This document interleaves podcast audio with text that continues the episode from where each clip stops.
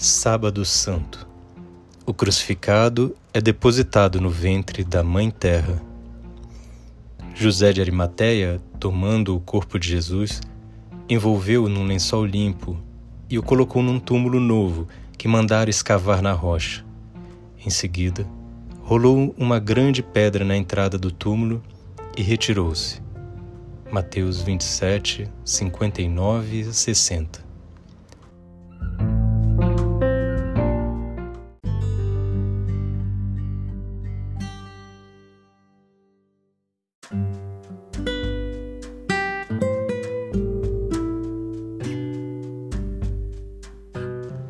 Normalmente, o Sábado Santo não merece maior atenção de nossa parte. Acaba a vivência litúrgica da sexta-feira, já pensamos no domingo da ressurreição. No entanto, o Sábado Santo reivindica uma reflexão e um lugar na nossa vida espiritual. O Sábado Santo é um dia de penumbra, entre a sombra da sexta-feira e a luz do domingo. É o dia da ambiguidade, do luto e da possível boa notícia, da espera e da esperança. É o dia dedicado à solidão de Maria, o dia não litúrgico. É o dia em que Jesus desce à morada dos mortos, na obscuridade mais absoluta. Ali não há visão de Deus. Por isso, a Escritura a chama inferno. É o dia do ocultamento de Deus do silêncio de Deus Pai, da grande solidão de Jesus, do Filho perdido na obscuridade, na terra de ninguém. Jesus no túmulo simboliza o silêncio, a volta ao mais íntimo de si mesmo, abraçando a solidão sem se sentir solitário. Sábado Santo é o dia da impotência, da injustiça, da desolação, da solidão dia em que nos situamos diante da morte injusta imposta pelos podres poderes, dia precedido por traições, fugas, gritaria ameaçante, linchamento cruel e mentiroso, dia das esperanças rompidas, do medo da que paralisa, do fechar de portas mentais e emocionais, dia incompreensível do silêncio, da ausência de Deus. Sábado Santo é também um dia obscuro, onde nos custa ver saídas ao, ao futuro, um dia ameaçante, carregado de dor e morte. Dia das perguntas sem resposta. Por que isso? Como pode estar acontecendo isto? Onde está Deus? Portanto, dia de uma crise radical, porque afeta e põe em questão nossas falsas esperanças, nossa onipotência e prepotência, nosso individualismo independente. Podemos expressar, expressar três atitudes no Sábado Santo. Jerusalém volta à normalidade, nada mudou, a primeira. Segunda, permanecer no porquê isso aconteceu. E por fim, despertar para que isso aconteceu. É tempo de deixar-nos abalar pelas perguntas que não suportam respostas fáceis. O Sábado Santo é aquele intervalo único e irrepetível na história da humanidade e do universo em que Deus, em Jesus Cristo, compartilhou não só nosso morrer, mas também nosso permanecer na morte.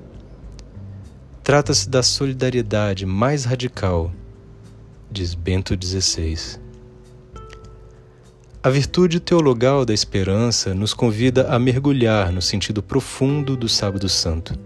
Foi o dia em que o silêncio de Deus Pai e o dia da descida de Jesus, morto e sepultado, aos infernos da condição humana, foi o dia do Espírito Santo, que não tinha onde repousar e fica com, como sem alento. O inferno ao qual Jesus desceu é, em primeiro lugar, a morte eterna a destruição sem saída, o frio cósmico. Mas é, em segundo lugar, a morte histórica, que tende a dominar tudo, a morte que vem da injustiça, da indiferença, da prepotência e violência de muitos. Essa morte aparece mais claramente nos ambientes dominados pela cultura do ódio, da intolerância, do preconceito, faz-se visível nos traficantes da vida, na miséria e nos rostos famintos, vítimas de uma estrutura social e política injusta.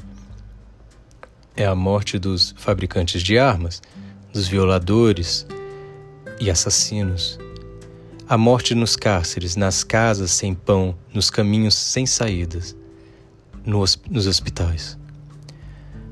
O inferno está em todos os lugares onde a vida é massacrada pelos prepotentes, onde a terra é destruída pela ganância de alguns, onde a lei do mercado se alimenta do sangue dos mais pobres.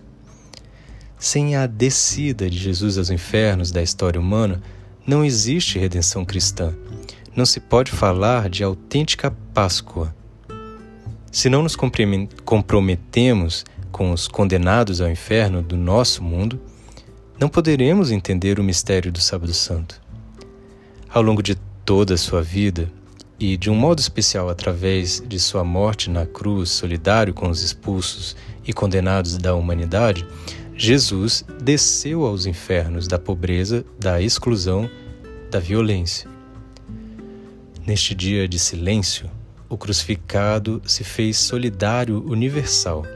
Nenhuma situação humana por mais extrema que seja, ficou excluída dessa presença compassiva.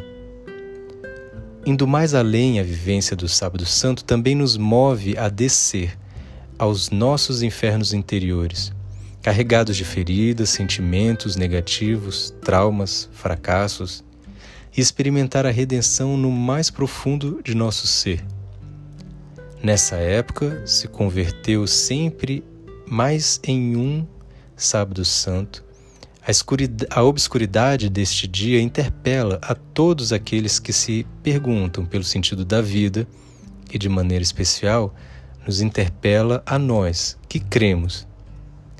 Também a nós nos afeta esta obscuridade, diz Bento XVI. O Sábado Santo parece um sábado vazio. Cala a liturgia, cala a igreja, calam os corações o vazio provocado pela morte de Jesus nos deixa sem alento. Sua ausência nos deixa sem palavras. Quando aquele que é palavra está ausente, quem que podem nos dizer as palavras? Mas há um silêncio que está vivo. É o silêncio de quem nos criou no silêncio. Um silêncio entendido como outra forma de presença de Deus. Deus se revela não só na palavra, também em seu silêncio, em seu ocultamento. Quando Deus cala e faz calar, fecha-se os lábios, entra-se no mistério, na mística. O silêncio do Senhor nos move a procurar, a escutar, a enxergar. O silêncio de Deus deve ser respeitado, pois a Deus lhe dói a morte de seus fiéis. Salmo 116, 15. O pai não estará fazendo luto por seu filho e por suas criaturas? Não será que o silêncio do Sábado Santo supõe o direito de Deus se calar? Que Deus não tem direito de guardar silêncio? Quem somos nós para exigir de Deus que nos esteja falando continuamente?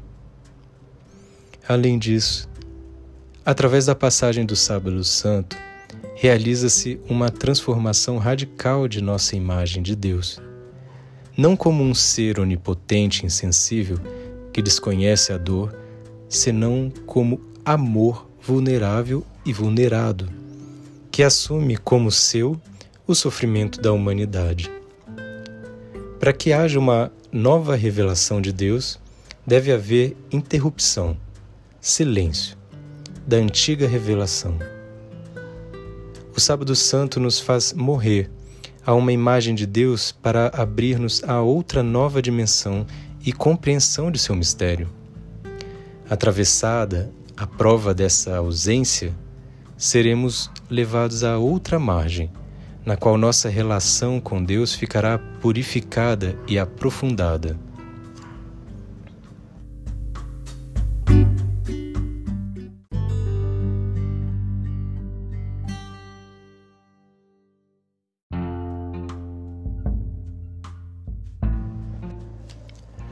Para a oração, os textos bíblicos de Marcos 15, 42 a 47 e Mateus 27, 57 a 61. Dia de silêncio. Recordar os grandes silêncios da vida, perdas, fracassos, crises. Onde não há razões, não há uma lógica mas no silêncio profundo, algo novo começa a germinar. Boa oração.